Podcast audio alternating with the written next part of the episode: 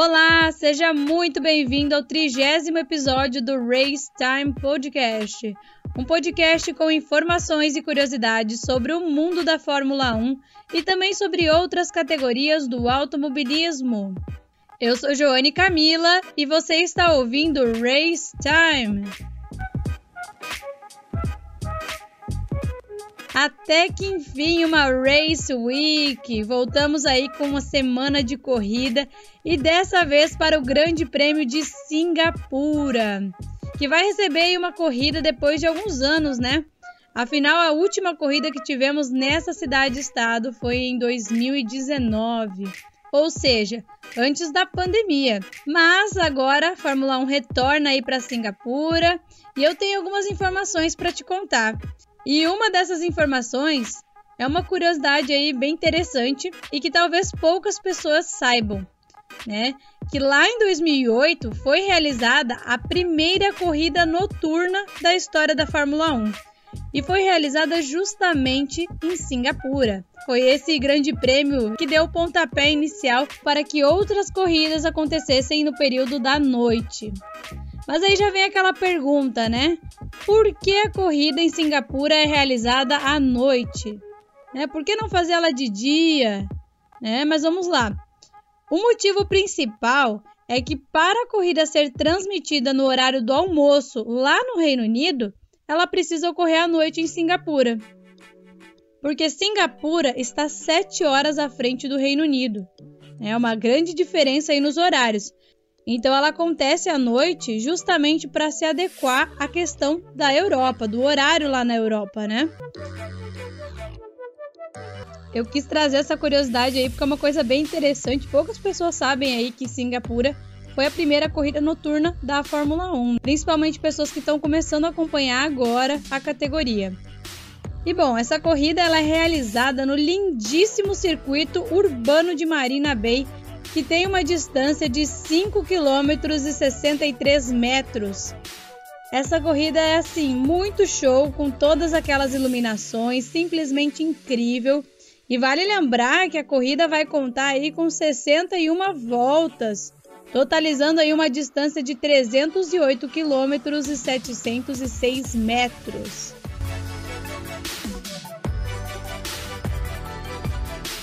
Mas essa beleza toda aí não é as mil maravilhas para quem vai pilotar os carros de Fórmula 1 nessa corrida, viu? Porque os pilotos vão ter que enfrentar alguns desafios aí, como por exemplo calor e chuva, porque a previsão está marcando aí pancadas de chuva durante a corrida e temperaturas máximas aí na casa de 30 graus, então vai estar tá quente, né? Então o clima não vai estar quente somente aí na disputa entre os pilotos, mas também no clima em Singapura. E eu vou falar uma coisa para vocês. Vai ser muito interessante se a corrida começar no seco e aí começar daquela chuva no meio da corrida para dar aquela bagunçada. Isso aí vai ser, olha, show espetacular. Eu particularmente adoro quando isso acontece porque muda completamente a estratégia. Então eu acho que se isso acontecer, vai ser muito legal. Um outro ponto também vai ser a questão do fuso horário, que querendo ou não, mexe com todo o organismo aí das pessoas aí que estão trabalhando na Fórmula 1, as equipes, os pilotos e tudo mais. E essa parte de adaptação, ela é assim, bem complicada, né? Eles têm que agilizar o processo aí porque são poucos dias de adaptação e a corrida já está quase aí. Então eles vão ter que alinhar todo um cronograma para que os pilotos não fiquem cansados ou algo do tipo. E para que isso aconteça, é realizado todo um trabalho em cada equipe para que o pessoal possa aí se adaptar o mais rápido possível. Porque os pilotos e essa galera toda precisa descansar também. Eles não podem estar cansados aí na hora da corrida, certo? E nós também temos que comentar aqui um assunto polêmico, ou melhor dizendo, sobre o título que Max Verstappen pode conquistar em Singapura. É, meus amigos, é um pouco difícil, mas não é nada impossível, viu?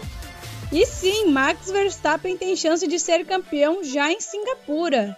Mas aí já vem aquela pergunta: mas ainda tem seis corridas, como assim ele já pode ser campeão? Calma aí que eu vou te explicar o porquê que ele já pode ser campeão em Singapura. No momento, a diferença entre o líder do campeonato Max Verstappen e o segundo colocado Charles Leclerc é de 116 pontos. Ou seja, é muita coisa, viu? É uma diferença muito grande. E ainda, nós temos em jogo um total de 164 pontos. E você deve estar pensando: olha o tanto de pontos que ainda tem para disputar. Como assim o campeonato vai ser decidido já aqui? Mas as coisas podem mudar em Singapura, meus amigos. Como que isso vai funcionar? Para ser campeão aí no circuito de Marina Bay, Verstappen precisa sair com uma vantagem de 138 pontos. Ou seja, não é muita diferença, viu? Ele só precisa aí garantir esses 22 pontos a mais e deixar o Leclerc para trás, né? Mas para que isso aconteça, ele precisa finalizar a corrida em primeiro lugar e seu rival Charles Leclerc precisa receber a bandeirada final em nono lugar. Se isso acontecer, Max Verstappen se torna campeão novamente, ou melhor dizendo, bicampeão. Mas o monegasco Charles Leclerc pode evitar que isso aconteça, viu? Então, para evitar que isso aconteça, Verstappen tem que finalizar em primeiro e Leclerc em oitavo né? E aí o holandês não consegue colocar a mão na taça nessa etapa. E tem um outro detalhe também. Se Max Verstappen vencer a corrida, fizer a volta mais rápida e Leclerc finalizar em sétimo, nada de título em Singapura também. É, meus amigos, os pontos estão em jogo. Max está vendo os títulos a poucos metros de distância, viu? E o Leclerc, que está vendo a taça lá de longe, se distanciando cada vez mais, está querendo evitar aí que o Max Verstappen coloque a mão na taça nesse fim de semana, viu? E agora eu quero saber de você aí, quem vai se dar melhor em Singapura? Max Verstappen vai se tornar campeão sob as luzes de Marina Bay ou Leclerc não vai deixar isso acontecer? Me conta sua opinião, me envia o seu feedback lá no meu Instagram, que é Joane Camila. O Joane é com dois N's e E, o Camila é com K. E é isso, pessoal. Bora se preparar aí para esse grande prêmio de Singapura que promete ser um espetáculo novamente. E a gente já estava com saudade da corrida em Singapura, então essa corrida aí com certeza vai ser um espetáculo. Eu espero que você tenha gostado e agradeço por você ter ficado até aqui comigo. E te espero também no próximo episódio. Até lá!